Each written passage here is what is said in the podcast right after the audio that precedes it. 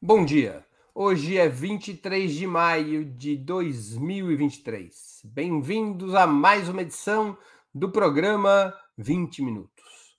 Provavelmente nessa quarta-feira, dia 24 de maio, será votado o projeto de lei complementar 93/23, que institui o novo regime fiscal com base no parecer do deputado Cláudio Cajado do PP da Bahia, que relatou proposta originalmente apresentada pelo governo Lula. Várias mudanças foram adotadas no relatório Cajado, intensificando a polêmica entre parlamentares de esquerda sobre o arcabouço fiscal que irá substituir o teto de gastos estabelecido, por sua vez, pela emenda constitucional 95 durante o governo Michel Temer. A norma em vigor o teto de gastos fixa a evolução inflacionária como limite para o crescimento dos gastos públicos de um ano em relação ao anterior. A nova regra atrela esse crescimento a um percentual da expansão das receitas, entre várias outras medidas de estímulo e diversas travas de contenção. Para analisarmos uh, o relatório Cajado, a proposta de novo regime fiscal, nosso convidado hoje é Lindbergh Farias, deputado federal pelo PT do Rio de Janeiro. Presidente da União Nacional dos Estudantes durante a campanha pelo impeachment de Fernando Collor, em 1992, liderando o movimento dos Caras Pintadas, já exerceu dois mandatos na Câmara dos Deputados, foi prefeito de Nova Iguaçu, senador da República e vereador carioca. Tem sido uma das principais vozes de esquerda na crítica ao projeto que está prestes a ser votado. Logo mais começamos.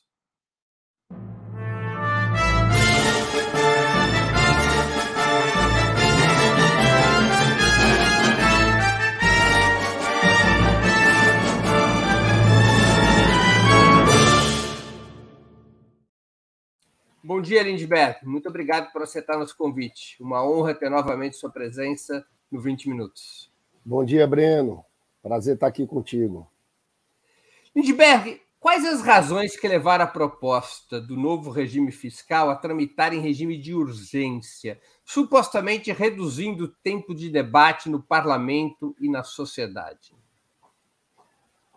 Breno, deixa eu te falar, eu acho que a agenda mais importante para o Brasil e para o governo do nosso presidente Lula é crescimento econômico e geração de empregos eu chamo a atenção que criaram uma armadilha para o nosso governo. Você veja que a economia no ano passado cresceu 2,9%. Mas quando você vai ver no ano, foi 1,3% no primeiro trimestre, caiu para 0,9% no segundo trimestre, para 0,3% no terceiro e para menos 0,2% no último trimestre. Então a economia está desacelerando.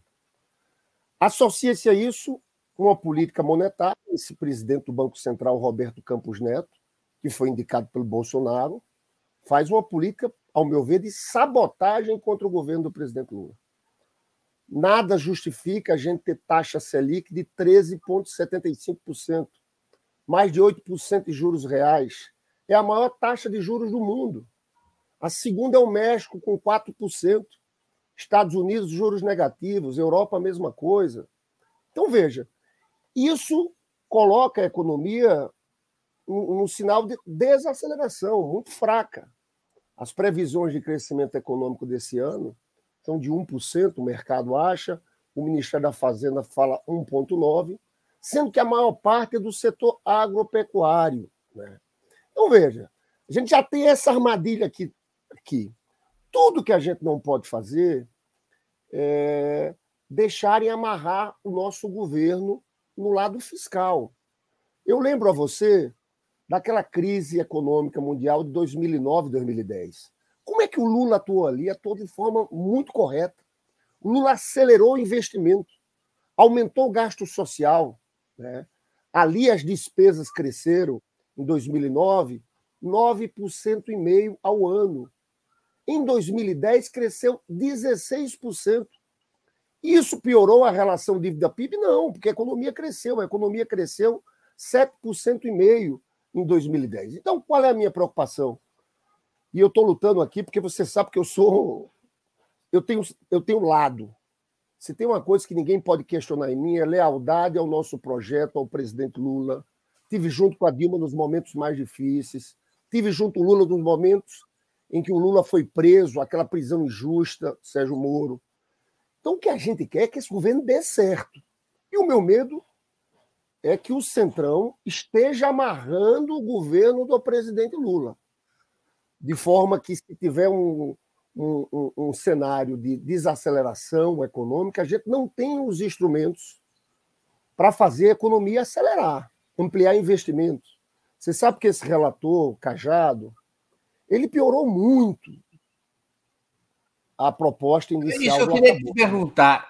Quais foram as mudanças mais significativas feitas no relatório Cajado em relação ao projeto originalmente apresentado pelo governo? Ele reestabeleceu o contingenciamento bimestral, associado a uma meta de resultado primário, que o ministro Fernando Haddad definiu que no próximo ano nós vamos fazer déficit primário zero. Né? Eu acho que isso é um esforço fiscal muito grande. O que acontece se em fevereiro é um contingenciamento bimestral? É... O que acontece se a receita não crescer tanto quanto o Haddad está esperando, algo em torno de 150 bilhões? Em fevereiro, se a receita não sobe muito, o governo corta gastos na ponta. Né? E vai cortar, ao meu ver, gastos em investimentos, é, obras estruturantes que estão sendo feitas, Minha Casa Minha Vida, rodovias, porque é, esse teto tem uma característica, Breno, que é o seguinte: olha, a Previdência esse ano, os gastos vão crescer, porque Lula, corretamente, decidiu que o salário mínimo Opa, vai ser reajustado de acordo. Conexão. Alô? Deu um problema na conexão? Isso, já voltou, já voltou. Pode continuar. Então, veja, no próximo ano, os gastos com a Previdência vão crescer, porque o Lula corretamente definiu que o salário mínimo vai crescer de acordo com o PIB.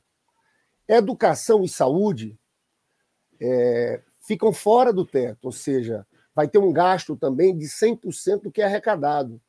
Então, vai haver uma compressão em todos os outros gastos, em especial em investimentos. Eu acho que seria uma tragédia a gente começar o próximo ano tendo o governo paralisado, ações importantes do governo por causa desse contingenciamento bimestral. Ele introduziu também gatilhos. Né? Gatilhos. Se o governo não cumprir a meta no primeiro ano, no segundo ano, por exemplo, você não pode fazer concurso público. Né? Aí eu fico pensando, puxa, nós temos um projeto de expansão dos institutos federais, temos um projeto de expansão das universidades. A gente não poderia, se esses gatilhos entram em ação, é, é, ampliar o, o, o, número de funcionários com esses objetivos. Tem gatilho que você congela salário de servidor no segundo ano. Então, é uma medida. Esses gatilhos, sinceramente, são draconianos. Eu, eu acho, na verdade, eles construíram aqui um tratado de austeridade fiscal que pode engessar o governo do presidente Lula. Agora, você fala em corte de investimentos para garantir as metas fiscais. Não foi mantido no relatório Cajado o limite mínimo de 75 bilhões anuais em investimentos? Não, o problema é o seguinte, Breno: tem esse piso de 78 no orçamento, certo? Mas quando você coloca o contingenciamento obrigatório, por se tratar de despesas discricionárias, vai ser em cima do investimento que vai haver o corte. Então, uma coisa é a previsão orçamentária, que não tem nada a ver, no caso, com a execução do orçamento. Esse é o problema. A gente estava querendo apresentar um destaque para tirar investimento disso, pelo menos para preservar esses investimentos. Hoje, eu acho que é, a maior vítima desse arcabouço vai ser investimentos e ciência e tecnologia. O Fundo Nacional de Ciência e Tecnologia. Porque não tem muito da onde cortar mais.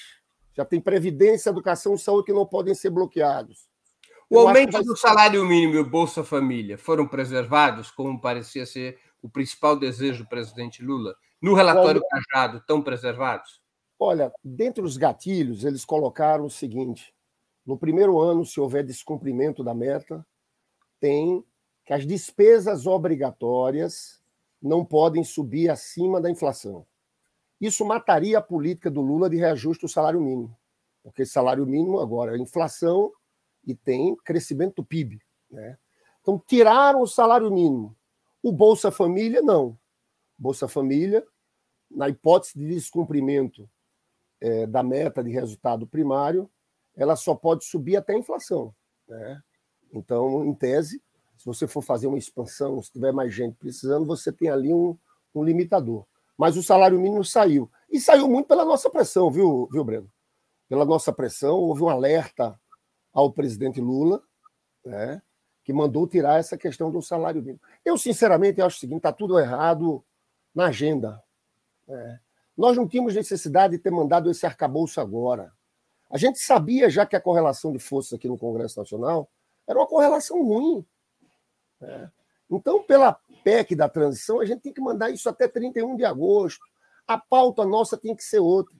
Você sabe que o teto de gastos antigo ele estava completamente desmoralizado. O teto de gastos não é uma coisa execuível. Ele estava. Sem, ninguém defendia mais o teto de gastos. Então, acho que a gente tem que ter construído isso de uma outra forma. É. Eu acho que a situação política aqui no Congresso não é simples. Eu tenho sempre dito, Breno, o Lula tem que governar é, gerando empregos, distribuição de renda. A gente tem que governar de olho na popularidade também.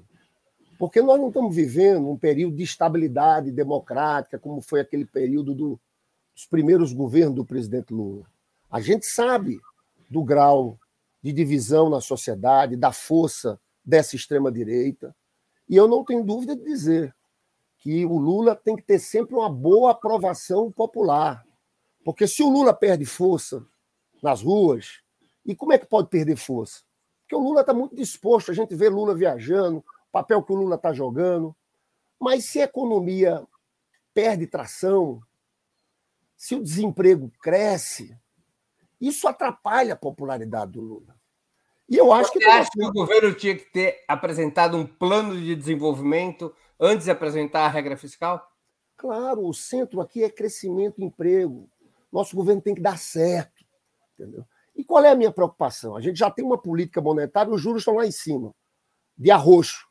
A gente cria uma política fiscal também de arroxo? Isso é uma loucura, é uma mistura explosiva. Você sabe que, para mim, tem sido muito doído esses dias, porque Volto a dizer, se tem alguém que tem compromisso com o sucesso desse governo, sou eu. Que quer que esse governo dê certo, sou eu.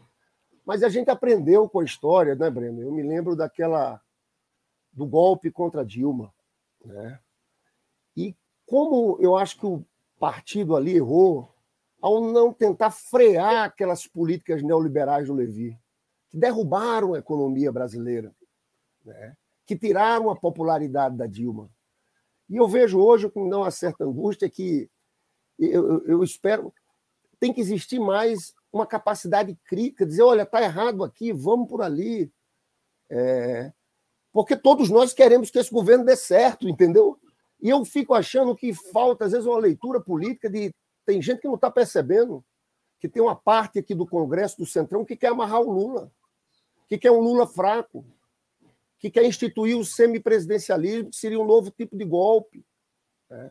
E o Lula é muito forte, é um símbolo muito forte, Breno. A gente tem que ser daqueles que estariam dispostos a fazer de tudo para que o governo Lula dê certo. Fazer de tudo, eu digo, principalmente isso: ampliar investimentos no próximo ano, se a economia não estiver boa, ampliar gastos sociais. A gente já fez isso. Essa foi uma receita que deu certo no governo do presidente Lula. Esse arcabouço, Breno, é o seguinte: a médio e longo prazo significa diminuição do tamanho do Estado na economia. Você só gastar 70% do que arrecada, é isso. Nós estamos entrando nessa tese de redução do tamanho do Estado. Essas não são nossas posições econômicas clássicas. A gente sempre defendeu o seguinte: quando a economia está crescendo, ok, vamos fazer superávites. O Lula fez isso. Mas quando a economia está desacelerando, a gente tem que fazer política fiscal anticíclica. Tem que fazer o que o Lula fez em 2009 e 2010. Olha, pela regra de hoje, você só pode gastar.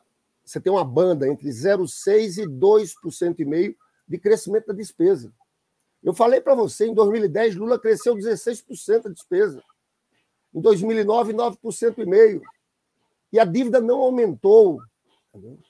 Então, é, é importante que as pessoas saibam que essas não são nossas propostas, é, as propostas da esquerda brasileira e mundial sobre essa questão fiscal.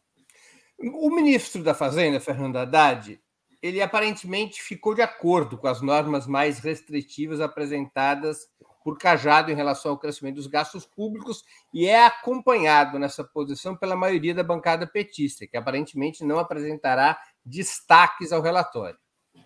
Na opinião do ministro, a essência do projeto estaria mantida, que é fazer os gastos primários subirem de acordo com o percentual da elevação das receitas da União. E a equipe econômica aposta em um forte crescimento da arrecadação neste e nos próximos anos com esse crescimento forte, que ocorreria mesmo sem aumento da carga tributária, os gastos públicos acompanhariam o ritmo do crescimento, limitados a 70% desse crescimento, mas acompanhariam o crescimento das receitas e o problema se resolveria não pela liberação dos gastos, mas pelo aumento das receitas. Você discorda dessa perspectiva? Olha, eu acho que tem muito voluntarismo aí, tá? é, é, prever que exista um acréscimo de 150 bi da arrecadação do próximo ano é um desejo. Infelizmente, não é tão fácil isso acontecer. Não é tão fácil. E aí qual o problema? Se não acontecesse aumento de arrecadação de algo em torno de 150 bi, é contingenciamento de recursos. Contingenciamento de investimento. 180 bi, né, para a conta fechar. Pois, pois é, isso, isso é um valor muito alto, Breno. A gente sabe como essa questão aqui no Congresso tem resistência. Quando a gente vai acabar. Tem muitos privilégios tributários. São muitos setores que, de fato. É, eu lembro, e tem muita gente que acusa a Dilma nas desonerações, mas na verdade foi muito o Congresso Nacional de Eduardo Cunha, a Câmara, que ampliou desonerações para tudo que é setor. Nisso a data está certo, são privilégios inaceitáveis. Só que não é fácil mudar isso aqui na Câmara. Né? Não é fácil mudar no Senado Federal. Então, o que nós estamos entrando numa aventura. Minha avaliação é essa. Porque se não tem esse acréscimo de receita, a gente vai parar o governo. Vai parar o governo. Eu acho que venderam para o Lula e o Lula acreditou que, que vai ser resolvido só pelo lado da receita. Entendeu? Eu acho eu, eu fico olhando assim, Breno, eu, eu, é como se a gente tivesse se autoimpondo amarras. Entendeu? E vocês vejam o que Bolsonaro fez no ano passado.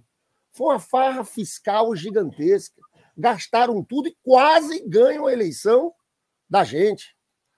Os cálculos são que ele gastou 300 bi acima do teto no ano passado. Né? Fizeram aquilo. Apertaram a eleição em cima da gente. Né? aceleraram a economia. Então, eles fazem tudo isso e a gente entra depois como virgens, dizendo ao mercado: olha, Lindbergh, você acha que nós isso... somos comportados. Só que você eu acha... acho que esse pessoal está pondo em risco o sucesso do governo Lula. É você acha que isso acontece? Você acha que essa opção por uma regra é, mais moderada que o teto de gasto, mas fundamentalmente uma regra de contração fiscal, ela é baseada num convencimento teórico ideológico ou numa análise de correlação de forças na sociedade e no parlamento? Há setores do PT da econômica que se transferiram para um pensamento de tipo liberal? Eu acho, infelizmente, eu acho que tem uma turma que está achando que a gente pode crescer pelo lado da oferta, com PPPs. Só pode ser. Só pode ser. A história de correlação de forças no parlamento, deixa eu te falar, Breno, é, era previsível, a gente sabia o que era o parlamento.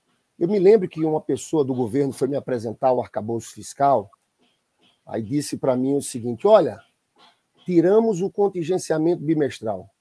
O que na hora eu respondi, mas eles vão colocar de novo. Não era preciso ser muito esperto, inteligente, para saber que eles iam arrochar. Né? Então, veja, é, eu acho que a agenda já começa errada. A gente não tinha por que começar o governo do Lula discutindo marco fiscal. Era outra história. Era Lula nessa luta contra os juros, dizendo que nós temos que crescer. Para crescer, preciso mais obras, mais investimentos, investimento em educação, investimento em saúde. Tá? Agora, eu acho que, de fato, é, tem uma concepção mais neoliberal aí. Né? Deixa, deixa eu usar uma não... pergunta específica sobre isso. Me perdoe te interromper, mas acho que vai facilitar a tua exposição. O ministro da Fazenda tem argumentado em diversas entrevistas e declarações que o novo regime fiscal, com o objetivo de reduzir imediatamente a tendência da dívida interna, através da contenção dos gastos públicos, é essencial para permitir a Agora foi ele que não estou escutando mais. Ah, acho que aqui. Voltou. Voltou, voltou. Né? Então vou aqui repetir, voltar à pergunta. O ministro da Fazenda tem argumentado em diversas entrevistas e declarações que o novo regime fiscal, com o objetivo de reduzir a dívida interna imediatamente, através da contenção dos gastos públicos, é, é essencial para permitir a queda da taxa de juros e, por consequência, o aumento dos investimentos privados. O ministro já disse várias vezes que o desenvolvimento do país não virá principalmente pelo lado fiscal, priorizando o investimento público, mas pelo lado monetário, facilitando a expansão do investimento privado, que teria o papel central na impulsão do crescimento econômico, ou de forma direta ou através das chamadas parcerias público-privadas, as PPPs. Você não acha que essa opinião seria, que essa opção seria mais realista nas condições atuais do país? Como afirmam defensores do novo arcabouço fiscal, a direita e a esquerda do espectro político? Ô, Breno, deixa eu te contar. Há uma literatura conhecida que, que deixa muito claro que quando há um momento de desaceleração econômica, quando a economia não está muito forte, e a economia brasileira não está muito forte, no máximo nós vamos crescer 2%, sendo que a maior parte disso é agropecuária, né? Numa situação como essa, o gasto público, o investimento público é decisivo. Não basta apenas baixar a taxa de juros, né? porque tem um problema da demanda. As pessoas têm, têm que estar comprando, as famílias têm que estar comprando. Isso é um caso conhecido. Eu só que é, há uma visão diferente, que eu volto a dizer, por parte do, de setores do governo que estão apostando nesse caminho de crescimento pelo lado da oferta, do investimento privado. Né? A gente já viu esse filme. A gente já viu esse filme. É... Então, eu acho, eu acho que é um equívoco. E acho que, volto a dizer, tem uma coisa voluntarista. Estão arriscando. A gente não tem o direito de errar com o presidente Lula. Porque se esse governo não, dá, não der certo, e tem que dar certo, aí sim, Breno, a gente pode ter uma derrota estratégica da esquerda das forças populares aqui no Brasil pelos próximos 30 anos. É. Então, eu, eu, eu, às vezes fico é, pensando assim: puxa, será que ninguém está vendo? É. Será que ninguém está vendo? Eu lembro novamente 2015. É, você me acompanhou muito naquela época, em que eu vi aquele sofrimento no, no, no Levi, que fez um arroxo, um aperto fiscal, que colocou o Brasil numa grande recessão. Agora eu diria que não é uma grande recessão, mas é um cenário de estagnação econômica. É um cenário econômico insuficiente para o presidente Lula, para que significa o Lula. O Lula na cabeça das pessoas significa emprego, oportunidades, entendeu? Então eu estou aqui no, dilema, porque é claro que a gente não, não vai faltar o presidente Lula nesse momento, mas a gente quer. Estamos, nós estamos vendo como demarcar nossa posição. Eu quero fazer um alerta aqui. Só tem um caminho depois da aprovação desse arcabouço, Breno, que seria o governo mudar, eu sei que é um debate muito técnico, a meta de resultado primário. Eles querem zerar o déficit primário no próximo ano e está na LDO. Mas imagina a confusão que é ser a gente fazer isso. Né? Ou seja, jogar a meta para baixo, para menos 0,5 ou para menos 1, para que a gente não tenha que fazer contingenciamento. Então, a minha previsão, e eu me arrisco a falar ela publicamente, é que, infelizmente, do jeito que esse arcabouço está sendo aprovado, a gente, a partir de fevereiro do próximo ano, vai ter que começar a conviver com grandes contingenciamentos, cortes de gastos. Lindbergh, os deputados petistas que estão críticos ao novo regime fiscal poderão e irão apresentar destaques ao projeto? Na verdade, Breno, aqui tem um problema. Para se apresentar destaques, nós temos que ter 108 votos, 108 é, assinaturas. Então, na verdade, nós não temos esse número. E, e houve uma decisão do líder do PT na Câmara, da bancada não apresentar. O líder do PT é o deputado Zeca Dirceu. Zeca Dirceu. Da bancada não apresentar destaques, que eu considero um equívoco. Por exemplo, congelamento de salário. pode decidir isso isoladamente? Pois ele decidiu. Da bancada. Decidiu, tem uma maioria na bancada com ele. Então, veja bem, a gente não vai tirar é, congelamento de salário de servidor? O governo Lula reajustou agora em 9%. O salário de servidor teve congelado em todo o período do governo Bolsonaro, do governo Temer. Né? A gente não vai poder abrir novas, novos institutos federais, porque a gente vai impedir a realização de concurso público. A gente não vai se pronunciar contra esse contingenciamento bimestral? Ô, Breno, eu estou num dilema aqui, viu? Você sabe que quem está jogando um grande papel aqui é o Rui Falcão, com sua sabedoria, com sua, com sua capacidade de liderança. Porque o que a gente queria aqui é alertar o governo, reduzir danos, entendeu? Que a gente quer impedir é isso, que a gente fique amarrado. É, então, a gente está tentando construir uma saída aqui é, em que a gente consiga, ao mesmo tempo que não podemos ficar num cenário como esse contra o governo do presidente Lula, mas alterar alguns pontos. O Fundeb, por exemplo, colocar o Fundeb no teto. Isso vai comprimir gastos da educação também. O piso também. da enfermagem também. E o piso da enfermagem também. É. Então a gente está aqui na luta nessa reta final. A gente não sabe se a votação vai acontecer hoje ou amanhã, mais provável que aconteça amanhã para reduzir danos. Esse é o nosso esforço aqui. Agora, há espaço para negociar a redução de danos? É difícil, porque o relator está querendo apertar mais. Há uma pressão do mercado e o relator vai apertando, apertando, apertando. Veja, gente, tem coisas, excepcionalidades que estavam no teto de gastos, aquele que foi aprovado pelo Temer, que tiraram agora. O governo poderia capitalizar empresas públicas, bancos públicos. Eles tiraram isso. Tiraram um bocado. O Fundeb estava excluído pela emenda do teto dos gastos antigamente. Agora botaram para dentro do teto. Na verdade, esse arcabouço é um novo teto, né? Vamos falar a verdade aqui. É um teto menos rígido que o teto de gastos, mas é um teto ainda muito rígido. Eu acho que nós estamos aprovando sobre o governo nosso um dos maiores tratados de austeridade fiscal do mundo. É um dos mais rígidos. Então, houve um problema na decisão econômica, mas para mim também houve um problema na negociação política. Tem uma turma aqui que não sabe, não sabe, num momento de negociação, segurar o que é, que é central, o que é, que é estratégico. A gente cede muito. Né? Eu estou com essa crítica à articulação política aqui desde o começo, tentando ver se melhora. A gente tem que ter montado uma base do governo. Entendeu? O fato é o seguinte: é que o Lira está com um poder cada vez maior aqui dentro, em parte, porque a gente vai cedendo, a gente vai cedendo tudo. Né? Então, esse, esse para mim, foi um grande problema. Um problema de, de, de visão econômica, mas um problema também de articulação política.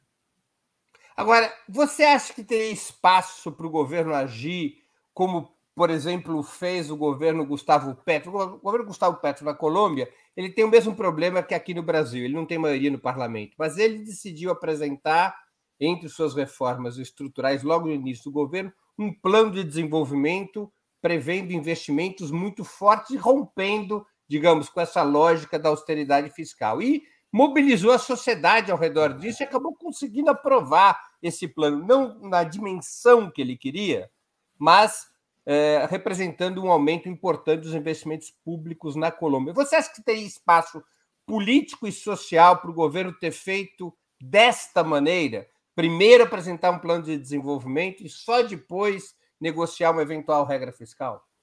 Claro que teria, Breno. Deixa eu te contar. Isso é o que está acontecendo no mundo inteiro. Você veja o Biden também nos Estados Unidos. As pessoas estão ampliando o investimento.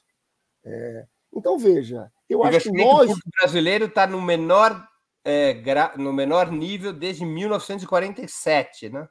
Claro, e, e eu, eu te chamo a atenção o seguinte, veja bem. Essa, na verdade, foi a agenda que a gente falou na campanha. O Lula disse na campanha: vou acabar com o teto de gastos. Ele falava isso. Investimento em educação não é gasto. É, é dinheiro em educação não é gasto, é investimento.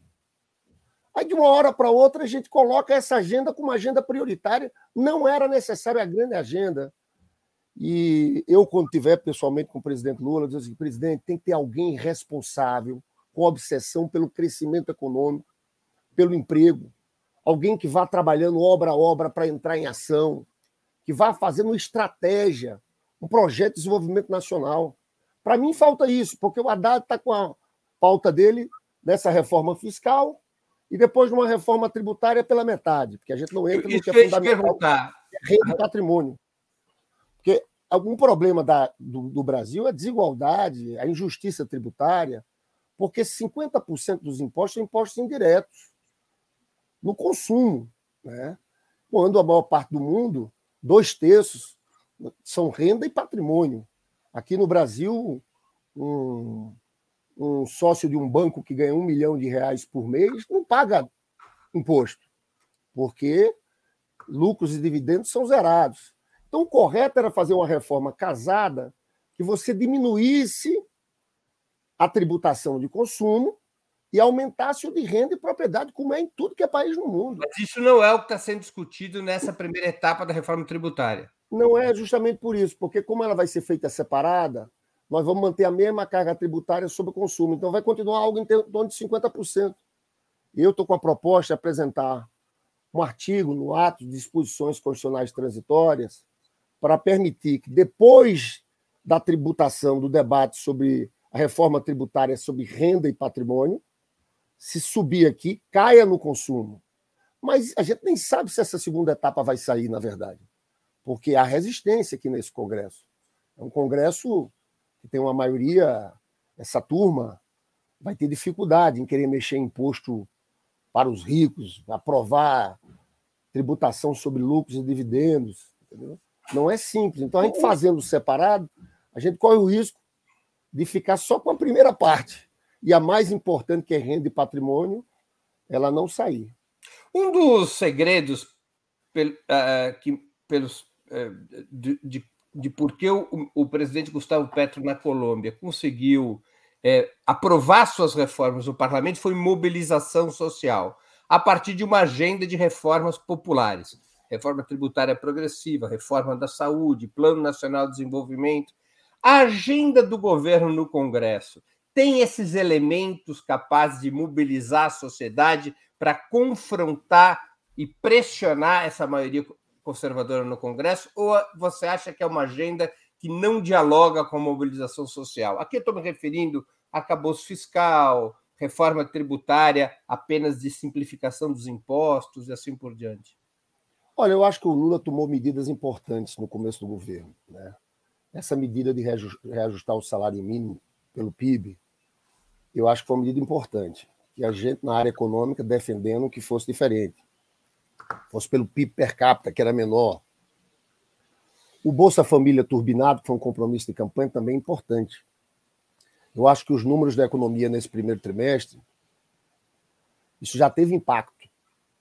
Impacto grande. Voltar o mais médico, são tudo medidas importantes. Qual é o problema? Eu acho que o arcabouço vai nos travar. Então, o PAC, que vai ter um outro nome, vai ser, na verdade, um PACzinho. Né? Vai ser um PACzinho. Né? É, pelas restrições que a gente está se autoimpondo. Então, nesse sentido, é, dificulta esse processo de mobilização popular também. Né? Eu, eu vivi aquele período, Breno, você viveu, Eu era prefeito naquele período da crise econômica 2009-2010. Eu estou sempre voltando a esse ponto porque eu digo o seguinte: nota 10 para o que o Lula fez ali. A gente tem o maior orgulho daquilo. Lula disse: olha, uma marolinha, jogou um PAC pesado, aumentou investimentos, aumentou gastos sociais, a economia se recuperou. E a popularidade do Lula, Lula acabou o governo com 83%, Breno? 87%. 87%. É assim, entendeu?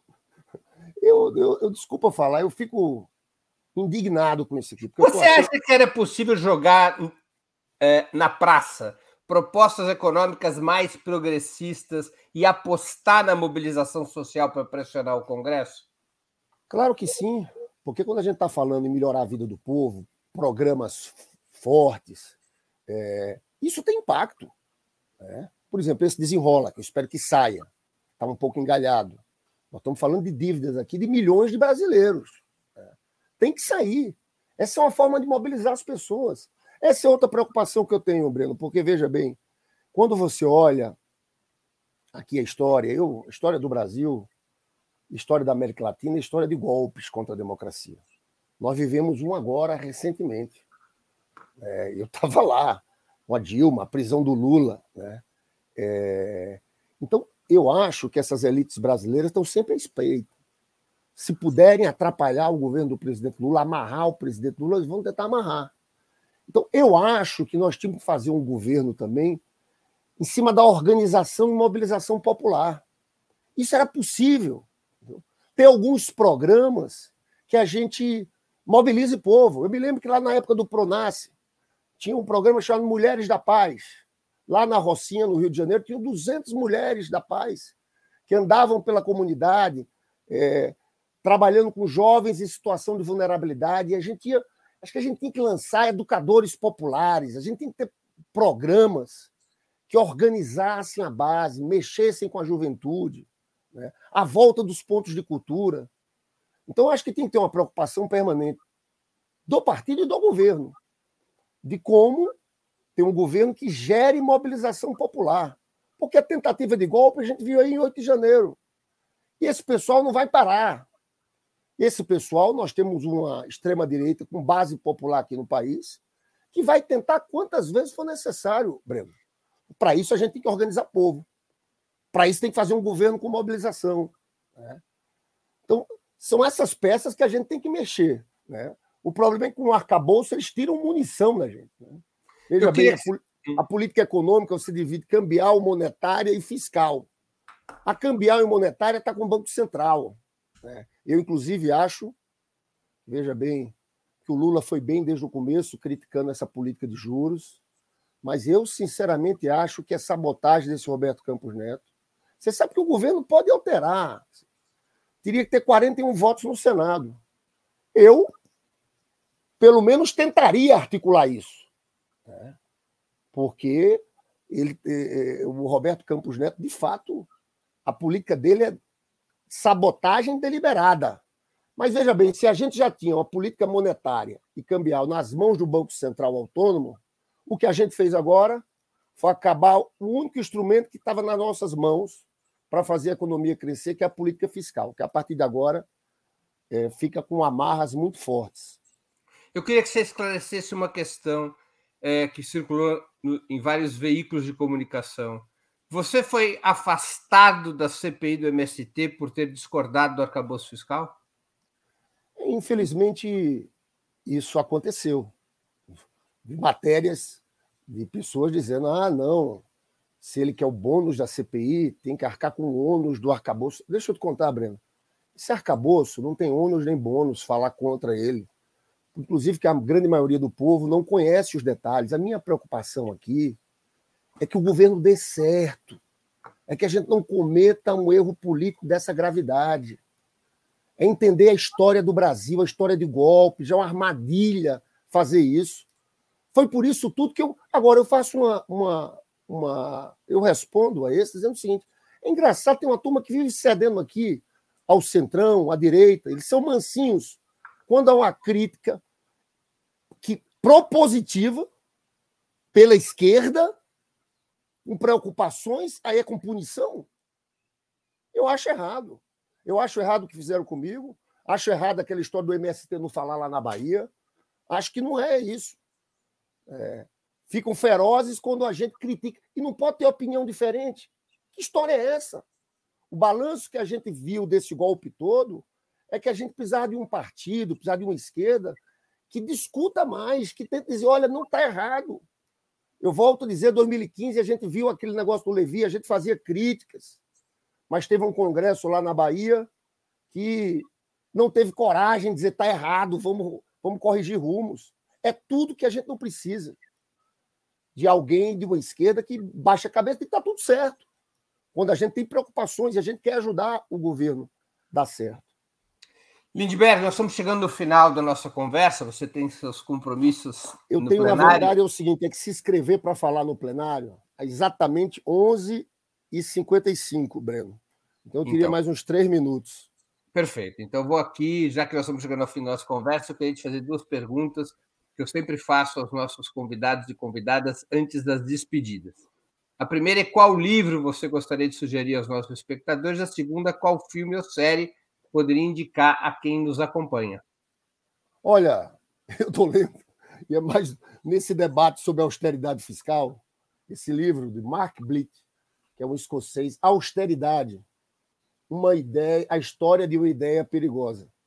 É, é, eu, eu quero dizer a você, Breno, que eu fui presidente da Comissão de Assuntos Econômicos, e se tem uma coisa que eu passei minha vida inteira foi se posicionando contra políticas fiscais rígidas, de austeridade, como essa que está no arcabouço.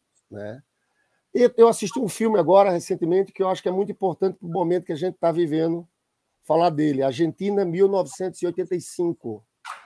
Não sei se você viu, Uhum. mas esse filme fala da decisão da Suprema Corte Argentina em julgar os militares, né? coisa que não houve aqui no Brasil. Né?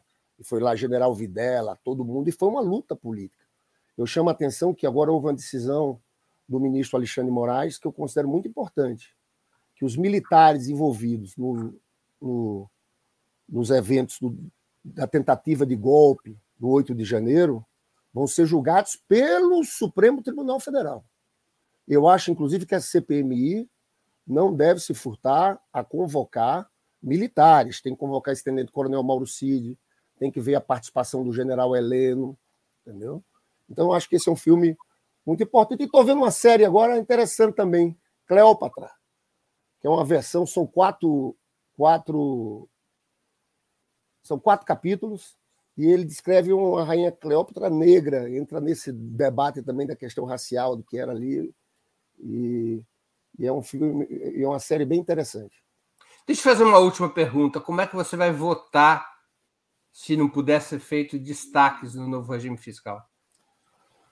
Pois é, Breno, deixa eu te contar. Esse é o dilema, a gente está tentando construir uma saída aqui, porque num cenário que a gente tem ali, uma turma bolsonarista violenta ali, eu não quero faltar, deixar estar ali junto com, com o Lula. né? É por lealdade a esse projeto. Nós estamos no começo do governo. Apesar de achar, você sabe co- como é duro isso para a gente? Apesar de discordar completamente, eu sou Lula, nós estamos ali. né? Estamos sendo derrotados internamente, mas a gente quer fazer alguma declaração de voto, ou tentar construir um destaque para tentar reduzir danos. né? Mas nós temos aquele plenário completamente rachado. Vão ter cento e tantos bolsonaristas votando contra. Eu não vou estar junto com ele, né? mas acho um grave equívoco. Se tiver a oportunidade de falar, eu vou explicitar isso. Voto pelo Lula, porque tem a unidade da bancada do partido, apesar de considerar um equívoco. A gente está dando armas para que amarrem e atrapalhem um governo exitoso do presidente Lula. Lindbergh, eu queria agradecer muitíssimo pelo seu tempo e por essa conversa tão corajosa e pedagógica. Muito obrigado por aceitar nosso convite. Valeu, Breno. Um grande abraço. Também agradeço a todos e todas que assistiram a esse programa, em especial aqueles e aquelas que puderam fazer contribuições financeiras ao nosso site e ao canal de Ópera Mundi no YouTube. Sem vocês, nosso trabalho não seria possível e não faria sentido. Um grande abraço a todos e a todas.